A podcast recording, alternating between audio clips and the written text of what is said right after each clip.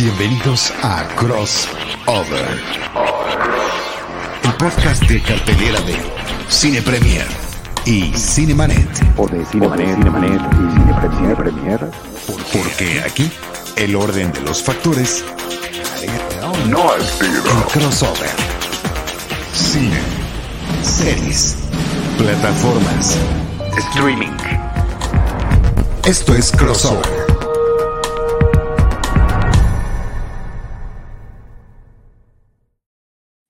Amigos, antes de comenzar, solo recordarles que ya está disponible en Paramount Plus la segunda temporada de Yellow Jackets. La serie sigue a un grupo de sobrevivientes de un accidente aéreo que en 1996 quedaron varadas en el bosque. Llena de misterio e intriga, Yellow Jackets ha sido llamada una de las mejores series del momento e incluso recibió siete nominaciones al Emmy, incluyendo Mejor Serie de Drama. Es protagonizada por Christina Ricci, Juliette Lewis, eh, Melanie Linsky y esta temporada se incorpora Elijah Wood, así que vámonos a Paramount Plus para verla, de verdad está muy buena y vámonos con el show. Yo soy Iván Morales y están ustedes escuchando o viendo el podcast crossover de Cine Premier y Cinemanet. Yo soy Charlie del Río y lo que ustedes están escuchando o viendo es el podcast crossover de Cinemanet y Cine Premier. Muchísimas gracias por acompañarnos. Saludos Ángel López, que fue el primero en estar a la hora señalada en la transmisión en vivo, que empezamos muy tarde. Me responsabilizo porque nos adelantamos un poquito y, y me afectó ese cambio de itinerario del día de hoy. Y a el buen Víctor Recinos. Me da mucho gusto saludarte, Víctor, y también pues haberlo visto en persona personalmente en algún momento importante en algún lugar a cero metros del nivel del mar. O, o, o fuiste de los que su celular no se actualizó con el cambio de horario ayer. No, no, No, nada, no, no. es más, hubo varios memes que no entendí porque no tuve ningún problema en ningún dispositivo con el tema pero del sí, horario. sí supiste de lo que pasó. Ya supe después, porque traté de entender, voy a ver por qué tanto memes sobre esta situación. No, no comentarios, ¿eh? memes. O sea, ahí sí es la forma en la que uno se entera hoy en día de muchas cosas. José Cervera también nos está acompañando por allí. Este, Ivanovich, eh, la producción de Jaime Rosales, James, muchísimas gracias por estar aquí con nosotros. A todos los que nos escuchan y nos ven en algún momento, sepan ustedes que estamos eh, transmitiendo y grabando este programa el lunes 3 de abril en lo que se conoce como la Semana Santa, es decir, para mucha gente, para muchos estudiantes, ya estamos en días feriados, ya estamos en temas vacacionales. Y maestros también, maestros también. Por supuesto, los maestros como Iván Ivanovich Morales eh, tiene este, esta etapa de receso de un par de semanas que le va a sentar increíblemente bien y lo hará para ponerse al día con todos los pendientes de Cine Premier. Yo estoy seguro que así será. ¿O me equivoco? Te equivocas, no, te equivocas nada más en que nada más nos dan una semana, no sé en qué No. universidad te dan dos, pero ¡Wow! No es cierto, en universidad ni siquiera nos daban la semana como estudiantes. A mí me ¿En tocaba que nada más nos dieran jueves y viernes. Sí, y, du- y durante mi vida laboral burocrática también solamente era jueves y viernes. en el trabajo Pero- sí, pero no en la universidad nada más es una. Creo que hasta preparatoria sí son las dos semanas, ¿no? O ya en prepa ya no. En el TEC no, al menos, en la prepa del TEC nada más les dan una y en la Una. universidad de, de donde estoy estudiando también eh, psicología, nada más es una. Una, ok, ok. Eh. Bueno, de todas formas, si te vas a poner al pendiente de muchos corrientes. Ah, no, claro, sí, al pendiente de muchos corrientes. Al corriente de muchos pendientes. El orden de los factores, como dice nuestra intro, sí altera el producto, Un definitivamente. poco.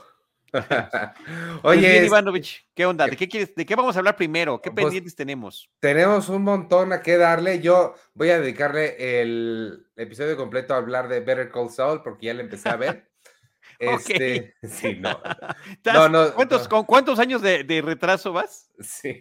Ah, pero es que acabas de volver a ver eh, Breaking Walking- Bad. eh, Breaking Bad completo, ¿no? Qué padre. Sí, volví a ver Breaking Bad y empecé a ver Better Call Saul porque nunca la había visto.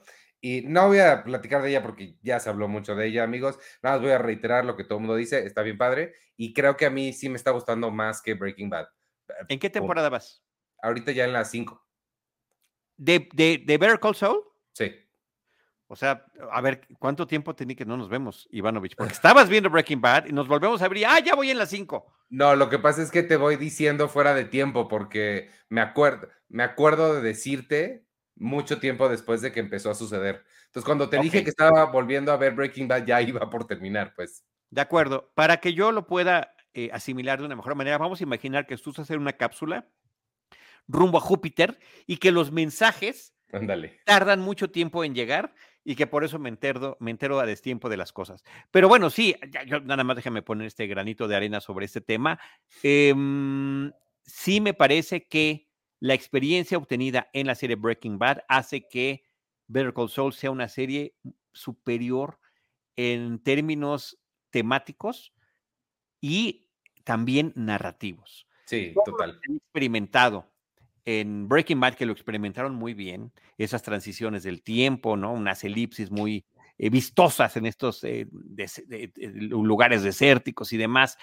Eh, el posicionamiento de la cámara siempre en lugares poco comunes y, y tomando cosas que no serían las que normalmente estaría uno rescatando a la hora de estar contando una historia semanal, creo que son atributos enormes. Y la evolución y la profundidad que le dieron a un personaje que originalmente me cayó mal la primera vez que se interpone en los caminos, por supuesto, por supuesto.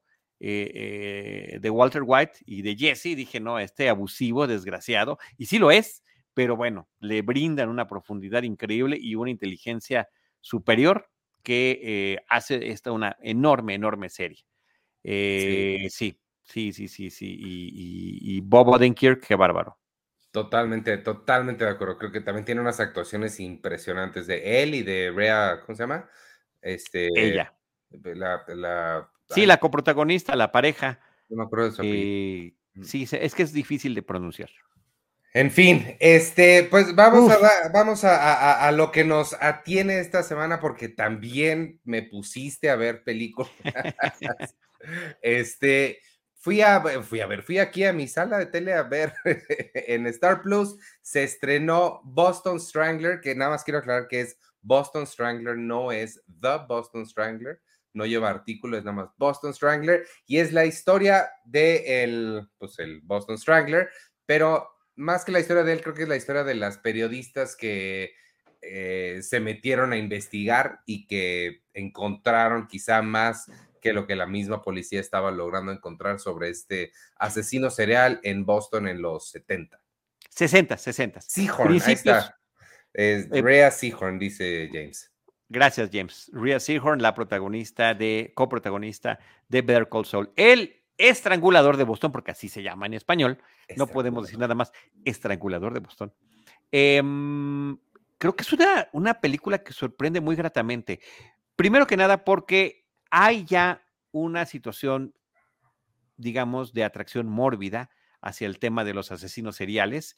Nosotros en los últimos 15 años creo que le hemos visto evolucionar poderosamente en la televisión, 15 años y un poquito más, en donde eran de repente citados, ocasionalmente mencionados, hasta que finalmente terminaron convirtiéndose en protagonistas eh, de series televisivas, por supuesto de películas mucho, mucho antes, ¿no? Inclusive la primera película sobre el estrangulador de Boston es de finales de los años 60 y está protagonizado por Tony Curtis, eh, el, el papá de Jamie Lee Curtis, ¿no? Entre otras cosas. Entonces, bueno, ahí está una, una cuestión que puede ser un cuestionable atractivo para verla, pero efectivamente, como dice Ivanovich, lo más interesante del caso es que lo relacionado a esta película tiene que ver con distintas temáticas que apuntan hacia una misma dirección. Por una parte, efectivamente, estas dos periodistas, mujeres, eh, basadas en personajes de la vida real, que son las primeras que empiezan a conectar los puntitos entre distintos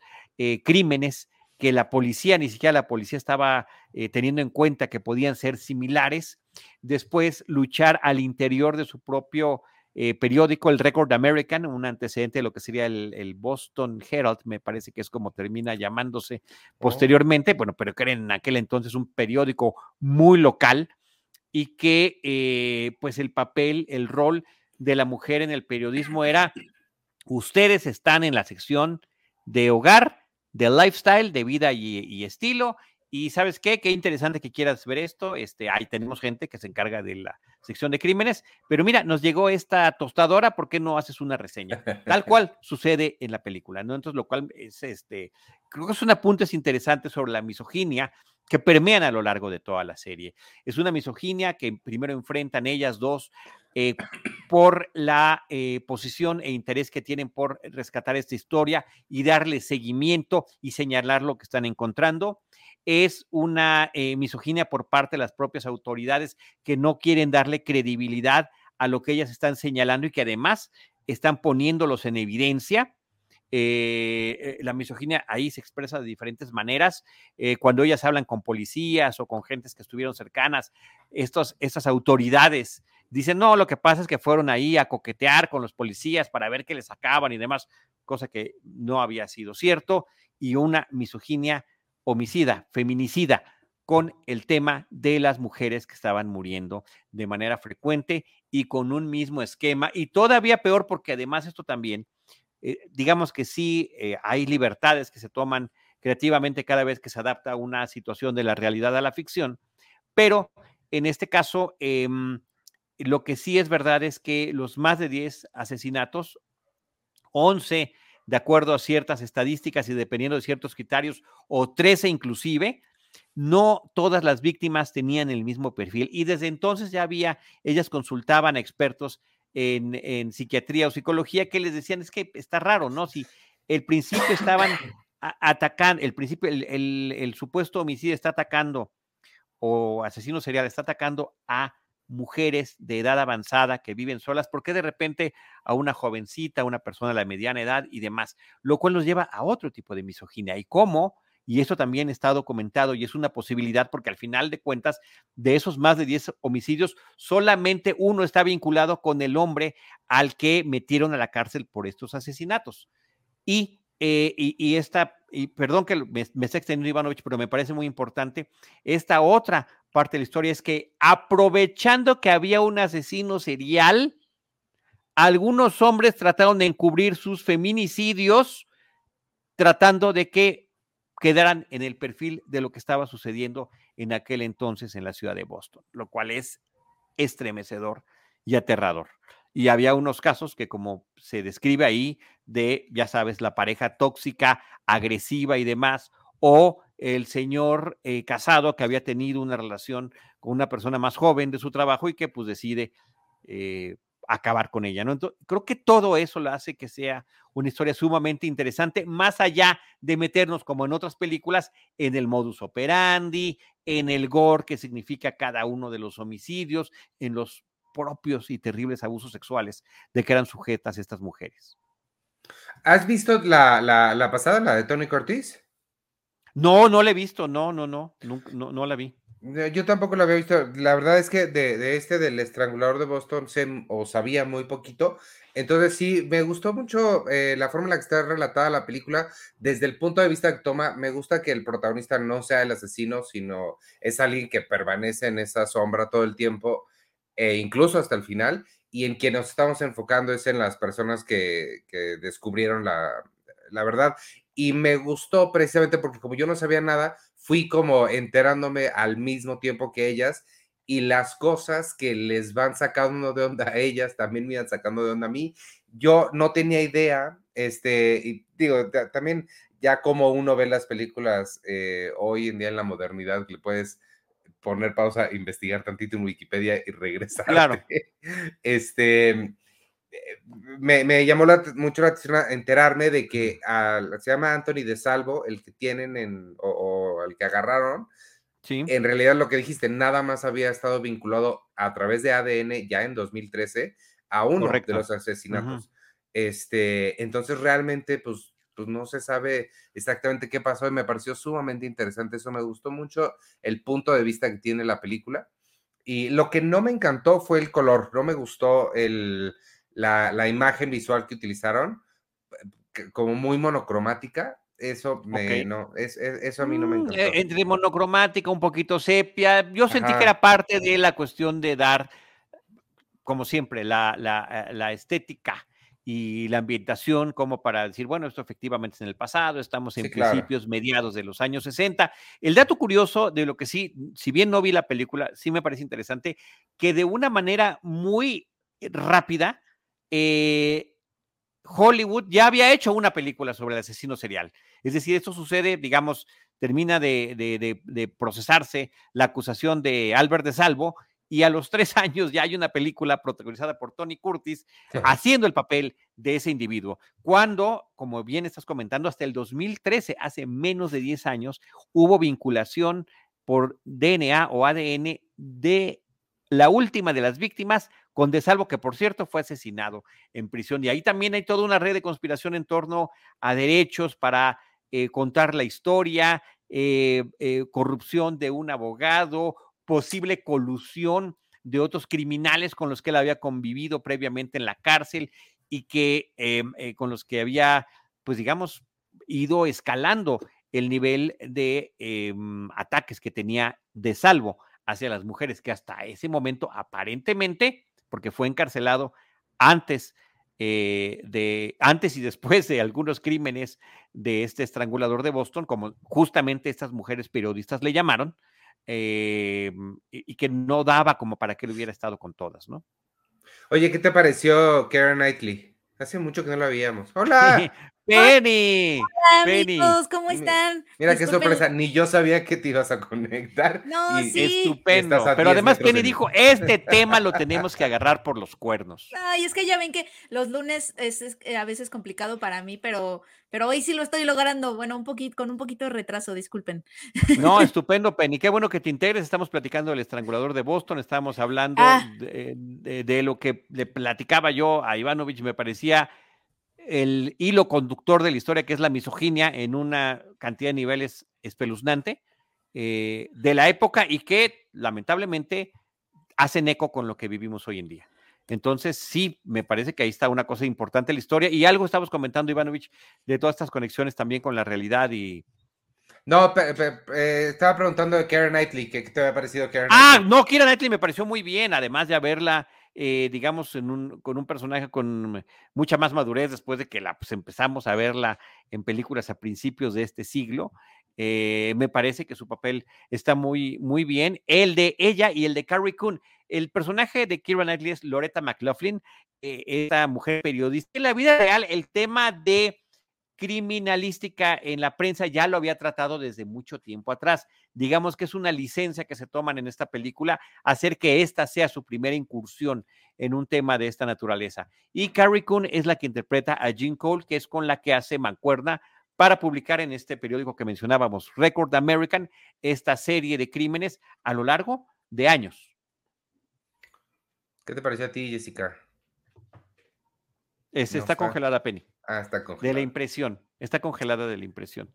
Este, algo está fallando allí con el Internet. Pero sí, creo que esas son efectivamente, Ivanovich, las cosas importantes, relevantes que comentar de esta película. Buenas actuaciones. Chris Cooper, me parece que es, qué lástima que sea tan pequeño su papel. Él es justamente el editor de este récord de América, en el que tiene que tomar las decisiones ante su directiva, que eh, tiene, pues evidentemente, eh, cuestiones eh, digamos, políticas que, que, que tratar, ¿no? También de repente le llegan, oye, no puedes estar atacando tanto a la policía de Boston porque ellos están tratando de hacer su trabajo. Dicen, ¿hasta qué nivel se puede estirar el hilo? Y la otra es, en este caso, permitir que eh, estas dos personas que, de acuerdo a la película, no la vida real, no tenían experiencia en cobertura eh, de crímenes en el periódico, empezaran a incursionar en ello. Y lo que sí es cierto también, por cierto, y que aparece en la película es que en algún momento para darle más punch, digamos, a la historia, eh, les toman fotografías a ellas y ponen, que ahora es muy común, que la foto del, eh, eh, de la escritora o el escritor de algún texto, de alguna publicación, pues venga acompañando la publicación, ya sea en el medios impresos o medios digitales hoy en día, pero que en aquel entonces pues era como subrayar el hecho de que dos mujeres lo estaban haciendo y también, también era un, un también tenía su lado misógino porque era para atraer mayor audiencia. Y está muy bueno. peligroso que pongan ahí. O sea, para este, pues digo, tú, tus Además. críticas de, Pinocho no importan, pero Claro, o claro. sea, estos temas sí. Lo que a mí no me gustó, este, y ahorita te doy la, la, la palabra, Jessy, es este. No, no, no me gustó bien el, el esposo de Karen Knightley. No me gusta que nada más es como el, el nagging husband, ¿sabes? Como que, ay, ¿por qué tienes que trabajar tanto? Ya deja de trabajar. es como que, güey, estás resolviendo una cosa mucho más importante que tú. o sea, siento que me, nada más me estorbó mucho en términos narrativos. Pero, pero creo que lo manejan bien porque termina evolucionando. Al principio él es el que le dice, sí, vete, tienes que hacer esto adelante, ve. Pero Ajá, cuando pues. empieza a avanzar su carrera, ah, entonces ya cambian las cosas. Pero Ay, ya lo hemos visto mucho. Ya Sí, ese- pero, pero ¿sabes qué? Así sucedió. Eso sí fue parte de la vida real y eventualmente ya no sale aquí en la película, pero sí terminaron divorciándose esta pareja. Ahora sí, Penny, tus opiniones del estrangulador de Boston. No, sí, creo que, creo que a mí también de pronto me, me cansó el esposo. Honestamente, sí fue como, ay, como que, sí, o sea, seguramente sí pasó, pero no sé si a lo mejor a la hora de ficcionalizar el asunto podríamos darle la vuelta. Porque creo que es algo que, que hemos visto mucho en este tipo de películas, ¿no? O sea, y no, no nada más como en este caso el esposo, sino la nagging wife también, ¿no? Del periodista que está demasiado apasionado, o sea, como que esa parte sí me cansó un poco, pero la verdad es que a mí me gustó mucho Kieran, o sea, Kieran Knightley me, me, me gustó mucho. Cuando la ves, o sea, cuando empezó la película, dije, ay, ya, otra vez Kieran Knightley siendo no de esta época, ya sabes, como que Kieran Claro, Knightley en su claro. papel, siempre sus, sus papeles de época, y, y como que hay ya, em, ya me generó cierta barrera de, ah, es Kieran Knightley en el papel de siempre, pero no, la verdad es que eh, le creí todo lo que me propuso, ¿no? Esta historia de esta periodista que obviamente está en una redacción profundamente machista y a ella le tocan. Pero ¿Sabes qué es lo, lo curioso, Charlie? Que Mm. reconozco muchas de esas cosas pasando todavía ahorita, obviamente. Sí, Eh, pero Es increíble, o sea, a mí todavía, a mí todavía me sucede que me hablan para, para opinar de las películas sobre mujeres, por ejemplo, ¿no? O sea, como de, como de, eh, ya sabes, los productores de, de algún, algún este Sí. programa de televisión, etcétera, y que te hablan para opinar nada más sobre las películas este, que tienen que ver con temas femeninos, ¿no? Y es un poco lo que le pasa a ella en la redacción de ella, ella está en, este, en esta mesa de estilo de vida, ¿no? Obviamente, eh, a él le tocaba hacer la reseña, creo que de una lavadora, una licuadora. de una tostadora de pan. Una, una tostadora, de pan, ajá. Pues esas cositas siguen pasando ahorita eh, en sus propias manifestaciones, ¿no? En esa época era que te recluían en la mesa de estilo de vida, que sigue pasando hoy seguramente. Este, entonces hay como muchas de esas cositas que siguen y es muy impresionante. Y luego está también la, la- el ma- la misoginia a nivel institucional, ya sabes, ¿no? Con estos policías eh, que no realmente no les interesa eh, recuperar la identidad y la memoria de las víctimas, ¿no? Al final cuando, cuando, pues bueno, están investigando, pa- para empezar, las periodistas les hacen su trabajo, ¿no? En toda la película. Sí. Y ya cuando están como arrestando a las personas, etcétera, no les importa, les importa más darle carpetazo, obviamente, a la investigación y decir que ya la resolvieron, que realmente se haga justicia a las mujeres, ¿no? Que, que, que perdieron la vida. Y al principio, obviamente, también el editor en el periódico tampoco entiende por qué esto es una historia. Eh, entonces, pues sí, como al misoginia y al machismo en muchísimos niveles de por qué nos debería importar que mujeres que son don nadies, ¿no? O doñas nadies estén perdiendo la vida, ¿no? Y es un poco lo que, lo que pasa en la película.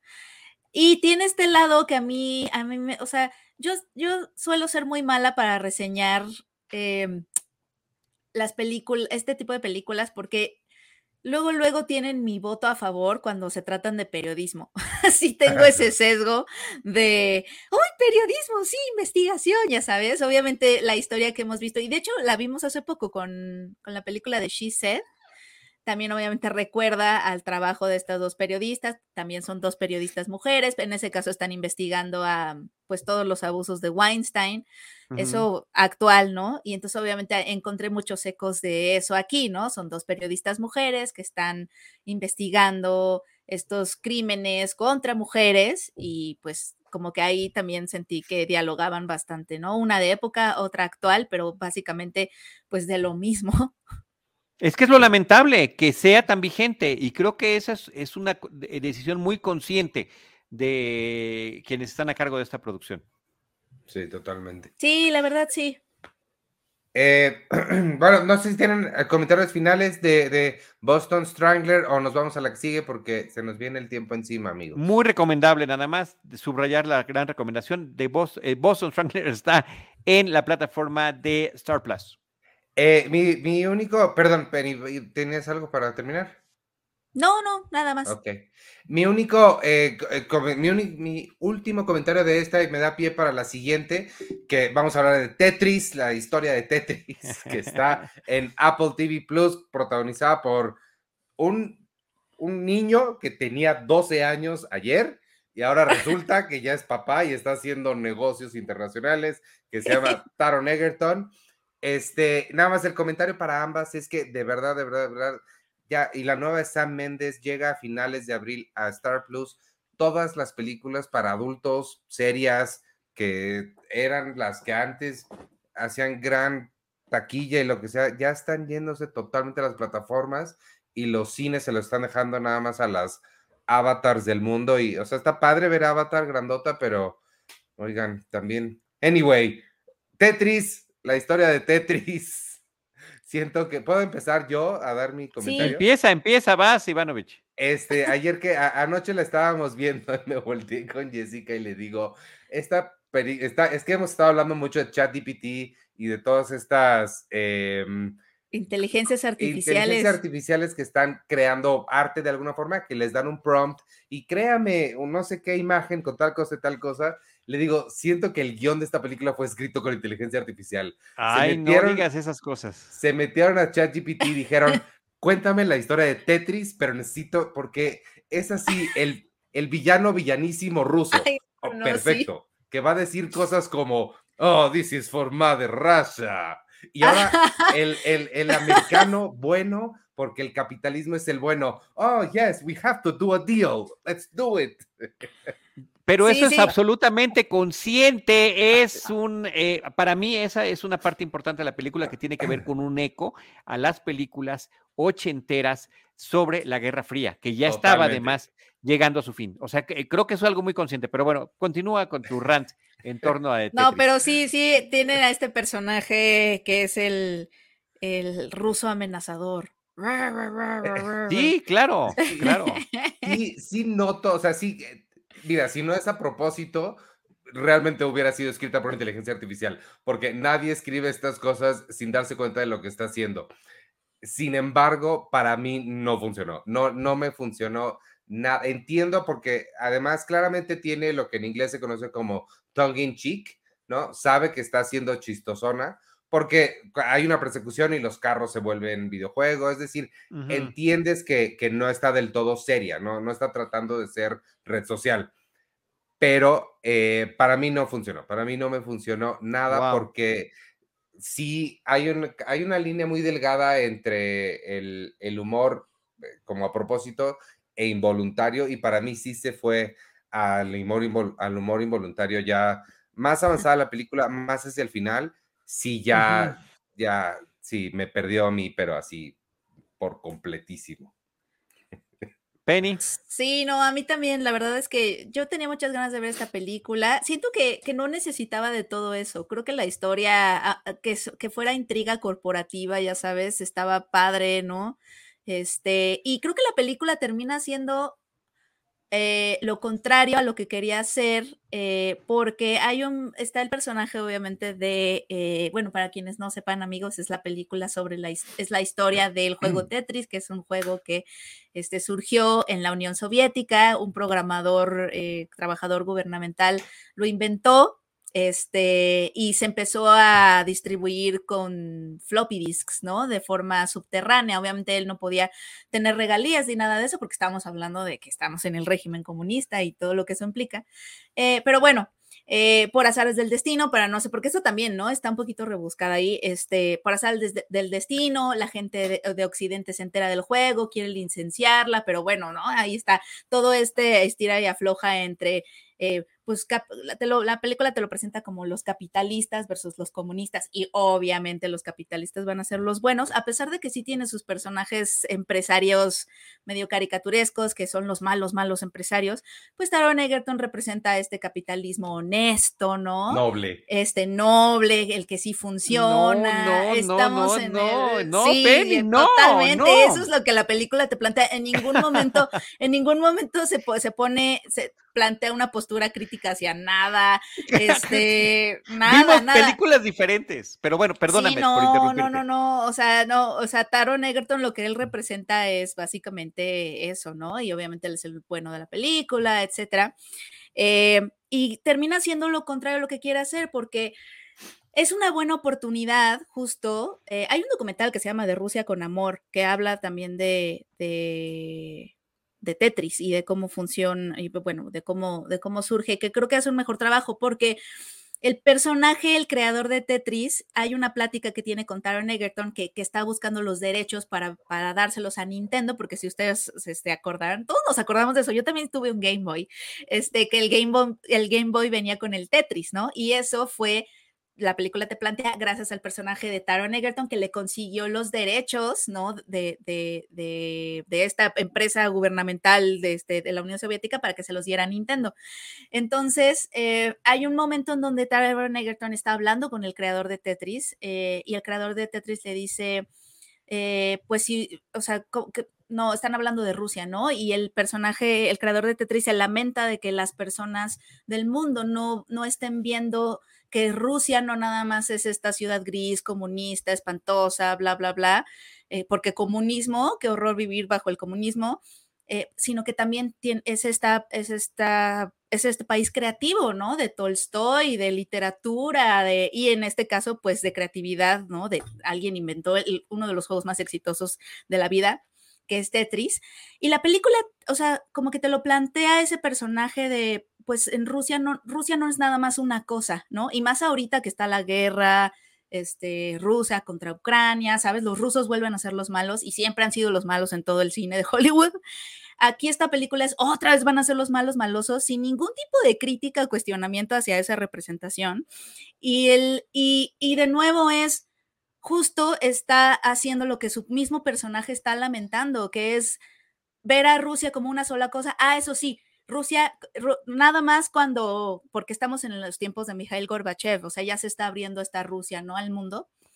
Eh, y solo cuando se abre el mundo al occidente, que además lo pone a la, la, película, te lo plantea que está sucediendo lo de Tetris, mientras, lo, mientras Mikhail Gorbachev está abriendo el país, es como de, ya, ganó, ganaron los, los buenos, se, se, murió el malo comunismo, ¿no? El malo, maloso comunismo, que sin ningún tipo de complejidad, y creo que otra vez caemos en estas representaciones de una sola cosa, ¿no? El comunismo obviamente sí es muchas cosas, ¿no? No funcionó, como sea, la gente se enfermó de poder en Rusia, pero también eso pasa en el capitalismo muy cañón, ¿no? Eh, entonces, esta, esta dicotomía, yo, yo no fui fan, no fui nada fan, se me hizo una película este, que simplifica muchísimo esas dos cosas y sí se quiere meter a esas cosas, porque todavía dijeras, bueno, nada más está contando los orígenes de Tetris, no, o sea, hay toda una escena con Mikhail Gorbachev, o sea, sí está tratando de dar un mensaje que va más allá de, ay, esta es una persona que logró lo, sus objetivos o sus sueños, sí quiere, sí quiere hablar del contexto sociopolítico en el que está metido todo y creo que ahí es donde fracasa absolutamente. Muy bien. Mi perspectiva de la película Tetris, y le voy a robar algunas de las frases y palabras que acabas de decir. Eh, Tetris me parece que es una película muy interesante. Es una película muy interesante por el contexto sociopolítico que nos está presentando en torno a la creación de un videojuego que, como bien ya comentaron, fue inventado por un individuo que trabajaba para el gobierno soviético a finales de la década de los años 80, un par de años antes de que cayera el muro de Berlín y unos tres años antes de que se disolviera la Unión Soviética. Gorbachev, como efectivamente mencionas y aparece brevemente en la película, es una parte importante de este cambio cultural, político, global que se estaba viviendo en ese momento. Y la película para contar la historia de la comercialización de Tetris, porque a mí esa es la parte que me parece aterradora y que me parece que es el principal golpe al cerdo, capitalismo, para, para ver que también esa parte está tocándose en la película Penny y querido Ivanovich. La película no habla sobre el inventor de Tetris, ni sobre la gran creatividad que hubo para poder Pues lograr justo. uno de los juegos más adictivos que existen. No, esta película, al igual que The Founder, que me parece que es otra película extraordinaria que habla sobre la comercialización de McDonald's, pero no de los hermanos McDonald's que perdieron los derechos de la compañía que ellos inventaron, porque hubo un tipo que tuvo la habilidad, el ingenio, eh, el deshonor eh, y el abuso para hacerlo a nombre de ellos, que es el que interpreta Michael Keaton en aquella película. que y no sé que si la tiene vieron much- y y que que la tienen tiene- que ver. Y que tiene muchísimos más capas que el, que el personaje de Taron Egerton, que es este inocente soñador, capitalista bueno. acuerdo, Michael de acuerdo. Keaton tiene, representa muchísimas cosas que no están. Absolutamente de acuerdo, absolutamente de acuerdo. Pero una parte que tiene que ver con el cine ochentero, eh, en, el, en, en el marco de la Guerra Fría, efectivamente estaba con esta dicotomía que ya habías mencionado, buenos y malos, y en este caso, el personaje que nos eh, presentan de eh, Aaron eh, Hank Rogers, Hank, Hank, ¿verdad? Se llama. Sí. Creo que sí es Hank. eh, ah, yo el siempre de- le quiero decir Hank, pero no, es No, Hank. no, no, pero sí, lo subrayaron mucho que es Hank. Es Hank, este, ajá. Ahí, eh, para abusar de estas dicotomías, efectivamente lo ponen como el idealista, el soñador, el que quiere cumplir un sueño, el ingenuo que se va a meter con una visa de turista a la Unión Soviética para meterse en las entrañas de su burocracia a tratar de lograr obtener los derechos de un videojuego. Perdón. Entonces, me parece que, y, la contraparte de esa dicotomía es este oficial corrupto que lo que quiere es la mordida para poder dar esa licencia a quien le pague más, no a quien lo merezca, ni siquiera lo que merezca la madre patria, que también es algo que se menciona en ese momento.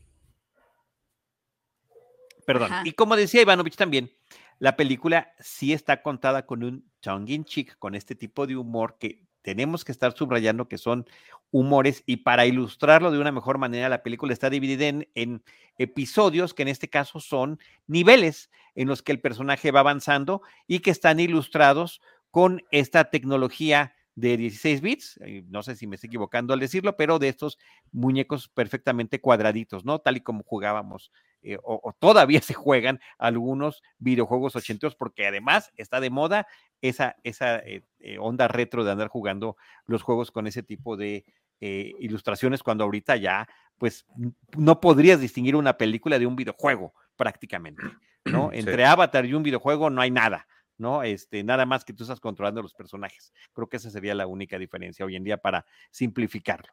Entonces, a mí toda esa parte sí me gustó, porque ese cine de los ochentas, ese cine patriotero estadounidense que es absolutamente criticable, creo que está siendo referido a través de estos personajes. Pero a diferencia de muchas de esas películas, sí nos están presentando también el lado oscuro vil y siniestro del capitalismo, en este, en este caso a través del personaje de Robert Maxwell, que en la vida real era eh, eh, líder o dueño de un emporio mediático y que era un corrupto y un abusivo que además terminó asesinado de manera misteriosa de tantos eh, tejimanejes que tuvo a lo largo de su vida.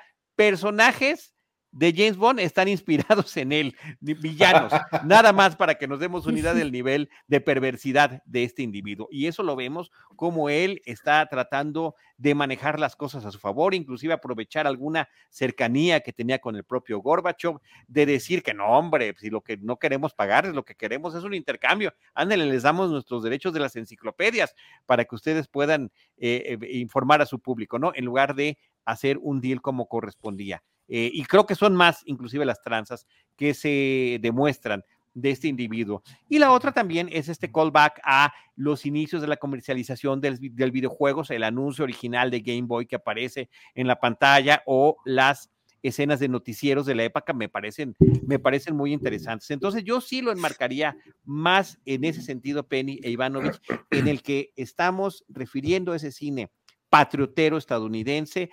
Estamos hablando de la historia del videojuego como se narran hoy en día, no de la creación, sino de la comercialización, lo cual es grave, me parece. Y por eso creo que la película es, oye, pero sí, aquí estamos haciendo el reconocimiento y lo recibimos. Y efectivamente, este, eh, el, ruso que inventó Tetris, que es además uno de mis juegos favoritos. Yo no les quiero decir cuando conocí Tetris en una computadora PC, cómo me enloqueció y, y me fundió a la mente y a la fecha. A la fecha, eh, debo decir que lo sigo teniendo descargado en mi teléfono, cosa que, por cierto, la comercialización ha avanzado a niveles aterradores. Tetris hoy en día se puede jugar únicamente si estás vinculado a la red, es decir, en un avión no lo puedes jugar porque te bombardean de anuncios antes y después de cada juego, a menos que, por supuesto, pagues la suscripción mensual, pero aún así eh, no da, como tiene que estar en comunicación con Internet, no puedes jugarlo en un espacio que en un vuelo de larga duración, puede ser importantísimo tener un juego como este, ¿no? Que envidia tener un, un Game Boy de aquella época para poder jugarlo. con Ay, el. Game Boy sí está. O sea, creo que, creo que lo único que sí eh, me emocionó de la película fue esta parte donde le enseñan el Game Boy. Este, y pensé que, o sea, igual y ahorita, incluso con todo lo que ya tenemos a nuestra, a nuestro alcance en celulares, tu computadora, en consolas, creo que se manda, o sea, yo sí quisiera tener un Game Boy y jugar nada más Tetris, ¿sabes? O sea, no, no Claro. me parece que haya perdido nada de vigencia esa, Ninguna ese absoluto. aparatito, no, o sea, sí me parece muy, em, no sé, muy sorprendente lo que lograron con esa, con esa dupla de y Sí. el Tetris, o sea, es algo que podríamos seguir jugando hoy, o sea, sin Sí, problema. sí, sí, y creo que es algo que a mí me dolió como jugador de ese videojuego, que no se haya, sí se menciona, ¿no? La creatividad que él tuvo, los bloques, por qué cuatro piezas, cuatro piezas que pueden estar en diferentes formas geométricas, pero no se abundó en esa genialidad que sigue funcionando hoy en día de un videojuego como este. Y también cómo, lo presenta, como no tenía los, la- la- las, ni, ni el nivel de computadoras avanzadas, ni de gráficos inclusive, era con paréntesis con lo que él armaba sus diferentes eh, figuras geométricas. Todo eso me pareció sumamente interesante y por eso Iván Ovechipeni me parece que es una de las películas que más me ha gustado en este 2023, No, donde ya ¿cómo transcurrió, crees? donde ya transcurrió Wow. el primer trimestre. No, no, no. Puede Amo ser una de las mejores esas películas de la que- semana. Que, lanza, que la. Fí- Fíjate que fue una de las mejores películas que vi ayer porque fue la única. No, no, no, yo por eso sí meto, yo meto el, el trimestre completo. Wow, no. Ah, muy bien, pues ahí lo tienen, amigos. Está bien. Eh, pero véanla para que se puedan, para que puedan checar este. O sea, siempre vean las películas, amigos. Eso es importante. Sí, eh, no, Sí. por supuesto. Y nada más respondiendo un comentario de Ivanovich, el, el verdadero Henk tenía unos 36 años cuando estuvo en todas estas negociaciones en el 88 y Taron Egerton tiene ahorita 32, 33 años, o sea, no hay una gran diferencia en términos de edad del personaje del actor y del personaje de la vida real. Me parece absolutamente erróneo eso. Está, está mal. Eso no debe suceder. Esta gente tiene 12 años. Y este, y bueno, vámonos con la que sigue porque ya casi nos tenemos que ir. Sí, Tenías ya, la de- última, la última y nos vamos, ¿eh? ¿Cuál es la última? Tenías nos vamos? ganas de. de- Oye, de- ellos son, son ellos. Son ellos, o sea, son este, ellos, son eh, ellos. Es que estamos El viendo la una foto, el- amigos. El de la derecha es el que está lejos de nosotros, es Henk, y el otro es eh, Alexei, el, el inventor de Tetris. ¿Siguen siendo amigos? Yo aquí ya. Y siguen trabajando juntos, según tengo entendido. Ay, o sea, son estas padre, sí me películas que te invitan a investigar sobre ellos para ver qué más ha pasado después Ellos- de eso. Eh, eh, eh, me, me gusta, creo que son productores de la película. Fíjate que no me sorprende nada, Jaime, no me sorprende nada, nada, nada. pues sí. Bueno, y sabes qué, al final de la película se muestra, no sé si alcanzaron a ver eso mientras corrían Sí. los créditos, algunas escenas eh, grabadas posiblemente en Super 8, en aquella época de- del viaje que hizo Henk a la Unión Soviética, y este, y a mí, y a mí me parece que eh, es menos sórdido la realidad que como lo estaban presentando en la película. El Pues propio claro. creador de, de Tetris, de Tetris era estaba como más alegre, no era este personaje tan sombrío que nos presentan en la cinta. Es que justo ese Pues es el. justo eh, ese es eh, el eh, punto. Ajá. Exacto, exacto. pero estoy de acuerdo que ese es el Sí, sí, sí. punto. El punto es cómo ver cuál es la perspectiva con la que con la que ves ese punto. Ajá. Exacto. Hasta- estamos de acuerdo en que la película hizo lo que hizo, pero a ti te Miren, gustó nada y a más. nosotros eh, no. yo Exacto. hice una, una tesis muy sencilla, muy simple, muy elemental para haberme graduado de la, em, de, de la licenciatura en comunicación hace muchos ayeres. Y era la Guerra Fría en el cine y el caso en específico en la, la Casa del Octubre Rojo, de Hunt for Red October, de esa película. Pero muchas de las cosas que hablo ahí, que, que cito de otros autores, sobre los arquetipos, sobre estas dicotomías, podrían aplicar tal cual a esta película y por eso me parece que es relevante y por eso me parece que es interesante e importante y por eso también que la podemos discutir, que la podemos platicar y que la podemos contextualizar. No nada más el contexto histórico de lo que está representando, sino el contexto histórico de las películas que había en aquel entonces. Claro, Claro, eh, pero pues es, es, que, que, es, sí es hija de todo, de, de lo que se ha hecho en, en casi, o sea, que hace años y se han hecho por décadas y el asunto es que como hija, o sea, es que creo que esto es importante, o sea, no porque una película te- ten- tenga cierta ideología que no, que no se alinea con los valores ideológicos que tenemos ahorita, eso no lo hace una mala película, ¿no? Eh, eh, digo, como lo hemos visto, ¿no? Pero, pero incluso como hija de esas películas, está muy lejos de la calidad de esas películas. Entonces se queda, se queda en un, no es ni una cosa ni otra, ¿sabes? Este, ni cuestiona y dices, bueno, pero, pero entonces nada más está como honrando o, o quién sabe qué quiso hacer este director. Y se queda como, mo- o sea, esa comparación incluso no le beneficia, porque esas películas tenían otro tipo de propuestas audiovisuales, eran innovadoras en su lenguaje, etcétera, etcétera. Y aquí un poquito eso se tapa con, vamos a ponerle un poquito de animaciones de 16 bits, y eso es lo que creo que, ajá, o sea, que se queda como muy lejos incluso de la calidad de esas películas. Y no porque, y no por que tenga esta ideología de comunismos malos, capitalismos buenos, que sí creo que hubiera sido una buena oportunidad para revisar eso. No, no, por es- no, no nada más por eso, sino que también como heredera de esas películas se queda lejillos. Yo creo que, eh, ¿sabes cuál me parece que es un buen ejemplo de alguien que sí hizo justo eso y funciona bien? Top Gun. Top Gun Ah, recre- exacto. recreó lo de Hermosa. los 80 igualito, pero. Sí, se sí. siente de hoy también. Y se siente tibia, y se siente tibia, así casi fría, en el sentido del contexto, en el sentido del contexto sociopolítico. Porque en aquellos entonces, en los años 80, sí decíamos, sí, los, eh, lo- los eh, personajes protagónicos tienen que huir de Alemania oriental para poder llegar a Alemania occidental. Sí, tienen que incursionar en la Unión Soviética y a ver si logran salir de acá. Y acá no fueron ni siquiera capaces. En el caso de Top Gun Maverick, que es así, creo que es una crítica importante, una película que me gusta mucho, que es divertidísima, no pudieron etiquetar al país enemigo en esta ocasión. Era un país innombrable, para que no, porque estamos en la época, hoy no nos vayamos a meter en problemas si mencionamos a X o Y. Antes, inclusive, y también en los ochentas, si, no- si en lugar de no nombrarlo, lo inventabas. ¿Qué más? Inventas un país y así resuelves el asunto. No, lo acaban de hacer eh, Brandon Cronenberg en su tercera película, el hijo de David Cronenberg, para esta película de Infinity Pool, que le pusieron muertes infinitas, me parece que en español, inventa un país para poder contar su historia. En, una, en varias películas de James Bond inventan países cuando no quieren mencionar que están en la Unión Soviética, que están en tal o cual lugar. Aquí, ay, no, ni uno. mm, mm, mm. Nada más, lo único que tienen que saber ustedes es que son malos, ¿no? Entonces ahí me, ahí me parece que ahí sí está este tipo de no, tibiezas. No se necesita. Claro que se necesita, claro que Oye, se necesita. Este, ya, ya hasta perdimos a, la- a nuestro productor. Al productor. No, Sí, ya. hasta tuvimos cambio de productor. Le damos las gracias a Jaime Rosales por haber estado en la primera parte de este podcast de Crossover y le damos la bienvenida a Beto Rosales y le agradecemos muchísimo que esté continuando aquí con nosotros. Gracias, Beto.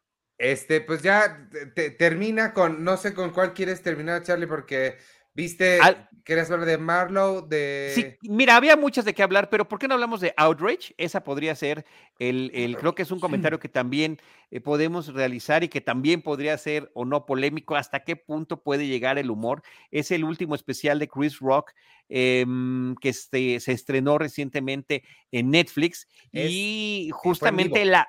¿Mande? Fue, lo, lo notable es que fue el primer evento en vivo de Netflix. Correcto, Correcto. El primer evento de Netflix en vivo que se grabó y después ya se, bueno, se transmitió y después ya se, ya se integró a la programación. Eh, y él hace hincapié una, una o dos veces a lo largo del programa, lo cual me parece que está muy bien. Y Chris Rock, pues un comediante de stand-up eh, desde hace ya algunas décadas que ha incursionado en cine, en televisión, em, y por supuesto que está el tema sobre la mesa, él lo deja de plato último, dice esta primera y última vez que hablaré de lo que sucedió en la ceremonia de los Oscars número 94, en la del 2022 donde fue abofeteado en el escenario en vivo ante millones de espectadores en todo el mundo por Will Smith. yo, yo, eh, yo, estaba muy emocionado por este, por, este evento porque me gusta mucho Chris Rock. Eh, no lo pude ver en vivo porque el 4 de marzo estaba haciendo algo más importante que Chris Rock, pero este... yo tampoco lo vi en vivo. En cuanto sí, sí, estábamos haciendo algo más importante. en cuanto pude, sí, este, sí, sí me puse a verlo. Entonces, ya estoy ya casi un mes eh, removido de él, entonces ya no me acuerdo con tanta claridad, pero me acuerdo que me sorprendió que no lo sentí tan viejo como pensé que se iba a sentir. Hace mucho que no veo a Chris Rock. La comedia ha evolucionado muchísimo. El stand-up, como, como, tú sabes, como ustedes saben, yo veo mucho stand-up y el stand-up de cuando Chris Rock era, era su gran momento, que es al mismo tiempo de, Jerry Seinfeld y de esta gente como de principios, mediados de los 90, ahorita ha evolucionado muchísimo y cambiado mucho. Vimos hace poco el, último stand-up de, Jerry Seinfeld, el de, no me acuerdo cómo se llama, ¿te acuerdas? I'm killing you, you're killing me. No me acuerdo cómo se llama, que también está en un juego de, de, de, palabras como tipo James Bond. Y este, y sí se siente ya viejo, pues no que no sea chistoso, eh, quiero ser claro, no es que no sea chistoso, pero ya se siente pues fuera de moda, ¿no? Como que está haciendo un estilo de comedia que ya no sea así. Me daba miedo con Chris Rock esto, pero no, pero para nada, me, fue muy grata sorpresa de que lo sentí muy actual, eh, muy volteado hacia él mismo. Eh, eso me gustó mucho, esa vulnerabilidad que los comediantes modernos usan mucho y que los los antiguos o los de antes justo se alejaban de esa vulnerabilidad con ciertas excepciones. Este, me gustó mucho que él no habla de su familia, habla de sus hijas, habla de este evento de, Will Smith, pero me gustó que lo dejara hasta el final porque sí, justo es algo como de, digo, también es un poquito de mercadotecnia, quédense aquí hasta que hable de eso, pero también es quitarle un poquito la importancia de soy mucho más que eso y todos ustedes saben que soy mucho más que eso, ¿no? Este, entonces, eh, fin, fin.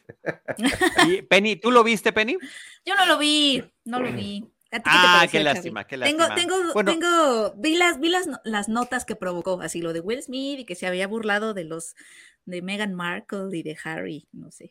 Del privilegio. Claro, mira, de, lo que se está burlando, de lo que se está burlando, y, y creo que es consecuente con lo que había hecho en alguno de sus eh, de sus stand-ups previos, que a mí la parte que más me gustó de uno de sus stand-ups previos, lo voy a repetir, creo que ya lo mencioné en algún otro episodio, pero permítanme repetirlo nada más para tenerlo fresco. Hablaba de que eh, estaba muy contento porque había logrado que sus hijas entraran a tal o cual escuela eh, de, de, muy buena reputación y para gente de muy buena posición y están en una plática de bienvenida padres y alumnos, escuchando a los profesores y algunas de las autoridades escolares. Y les aseguramos, estoy parafraseando, ¿eh? Por supuesto que estoy parafraseando, no me sé las palabras exactas. Les aseguramos que en esta escuela no toleramos el bullying, no existe el bullying, no puede haber bullying en nuestras instalaciones. Y lo primero que hace así, mientras los otros papás aplaudían y estaban emocionados de que sus hijos iban a incursionar en un ambiente académico alejado del bullying, Chris Rock, que además lo ha dicho un millón de veces en sus stand-ups y este último tampoco fue la excepción, pues él es criado en el barrio, él está forjado a fuego, como nos forjamos en la vida, nada es perfecto. Y lo primero que dice, pero yo, yo, yo no quiero que mis hijas no estén en un lugar donde no haya bullying. Vaya, cierto nivel de bullying es importante para que tú sepas cómo vas a existir eh, y, a, interactuar con las demás en la vida. Si tú tienes a tus hijas, en este caso hijas, son hijas las de él, eh, en, una burbuja y de repente salen al mundo, pues no van a tener ningún tipo de defensa. O sea, no estamos haciendo ni él ni yo una apología del bullying, simplemente entender en qué, de qué manera sirve. eh, y creo que es muy bien ilustrado un episodio de Black Mirror que se me escapa su nombre, pero es donde le pueden poner un dispositivo a los hijos, en el episodio de Black Mirror, donde les censura todo lo malo. Si hay sangre, si hay violencia, si hay agresión, no lo ven. Y el día que les quitan ese chip, pues eh, este niño o niña no puede interactuar socialmente porque no tiene defensas y está absolutamente desprotegido. Y creo que eso es lo que de lo que de lo que estaba hablando en ese momento Chris Rock. Entonces, en este que se llama Selective Outreach, que me parece que además la traducción y subtitulaje al español del título eh, y de esta temática que es la que se lleva a lo largo de todo el episodio, está muy bien, que es esta, ay, se me, se me fue, o sea, es, y, uh, outrage, ¿cómo le pondrías tú? Indignación, indignación selectiva. O sea, si nos indignamos de todo, pero selectivamente. ¿No? O sea, esto nos puede ¡ah, qué barbaridad! que No, pero esto sí se puede. Y él está estirando la liga a lo largo de todo el episodio con cosas que pueden resultar, ¡ay, qué incómodo que esté hablando de esto! Y habrá quien diga, no lo debió haber hecho, pero al final de cuentas, él termina poniendo las cartas sobre la mesa y está hablando sobre esta posición en la que todos, independientemente de la edad e independientemente de la generación, se está poniendo como víctima.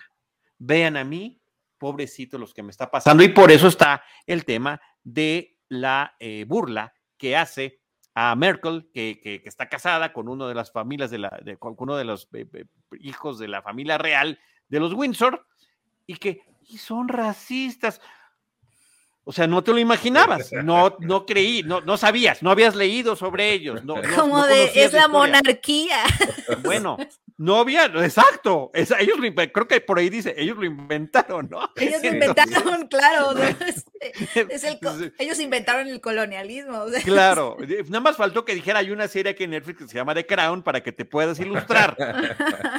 Entonces, e- ese es el juego que está haciendo a lo largo de todo el episodio, este, o de todo el especial, eh, Chris Rock, y me parece que lo termina haciendo muy bien. Insisto, hasta a mí me llegó a incomodar en algunos momentos, pero creo que termina bien librado. Y al mismo tiempo, empezando con eso y concluyendo con la de la bofetada que le da Will Smith, que además ponen claro, pues vean mi tamaño, Will Smith mide tanto, el señor interpretó a Mohamed Ali en el cine, o sea, realmente no hay, no hay un, un- un punto de comparación para que nos podamos agarrar a golpes, pero él tampoco quiso caer en esa indignación selectiva, sino que simplemente ya lo deja finalmente a sus espectadores, a los que estuvieron en vivo, personalmente ahí, presencialmente, a los que lo vieron en ese momento también a través de la transmisión y después a los que vemos en el episodio pagado. Entonces me parece que esa es la parte que eh, podemos rescatar de este especial de comedia y que es lo que los buenos em, comediantes de stand-up, que vienen además, y sí, pues sí vienen del stand- stand-up clásico eh, estadounidense, eh, tienen que aportar al, al, al, al público, ¿no? Incluyendo a Seinfeld y a muchos otros que, que creo que hemos disfrutado y que afortunadamente algunos bits, lástima, desafortunadamente episodios completos, no episodios, especiales completos no, lo cual me parece muy lamentable. Muchos de ellos fueron transmitidos originalmente en HBO y ya no están en HBO. No sé si es un asunto de derechos, no sé si es un asunto porque no les interesa que estén disponibles, pero este, qué lástima, porque han sido muchos los comediantes que han pasado por allí. HBO fue pionera en estar transmitiendo en su programación eh, este tipo de especiales de comediantes que antes era como casi, casi eh, mercado negro, no, que fuera propiamente eh, prohibido, pero sí había ciertas secciones, inclusive de las tiendas de discos, donde estaban los audios de Richard Pryor o de Eddie Murphy o de X o Y comediante, ¿no? Entonces, bueno, pues ahí está lo que hacen hoy en día con esto y el, eh, la temática, así como la temática de The Boston Strangler la misoginia en muchos niveles, la temática de la indignación selectiva me parece formidable en el especial de Chris Rock. Sí, sí, estoy, eh, estoy de acuerdo. Hay varios, em, en, en HBO hay varios. Está el de Jared Carmichael, que es el que ahorita estoy recomendando mucho, que fue el- uno de los mejores del año pasado. Jared Carmichael ahí en, en HBO. Y. Netflix tiene muy buena selección de stand-up. Eh, también tiene un montón de muy malos, que la mayoría de ellos son mexicanos, pero está este, otra gente muy buena. Ahí en, en Sí. Netflix tiene muy, muy buena selección. Bueno, Oye, está sonando la alerta sísmica. Y con esa alerta y habiendo cubierto nuestro contenido, nos despedimos y les esperamos en nuestro próximo episodio con cine, cine y más cine. Cinemanet y Cine Premier presentaron Crossover. El podcast de cartelera de Cine Premier y Cinemanet. Hmm, ¿O era al revés? porque aquí el orden de los factores No has sido. el crossover. Crossover.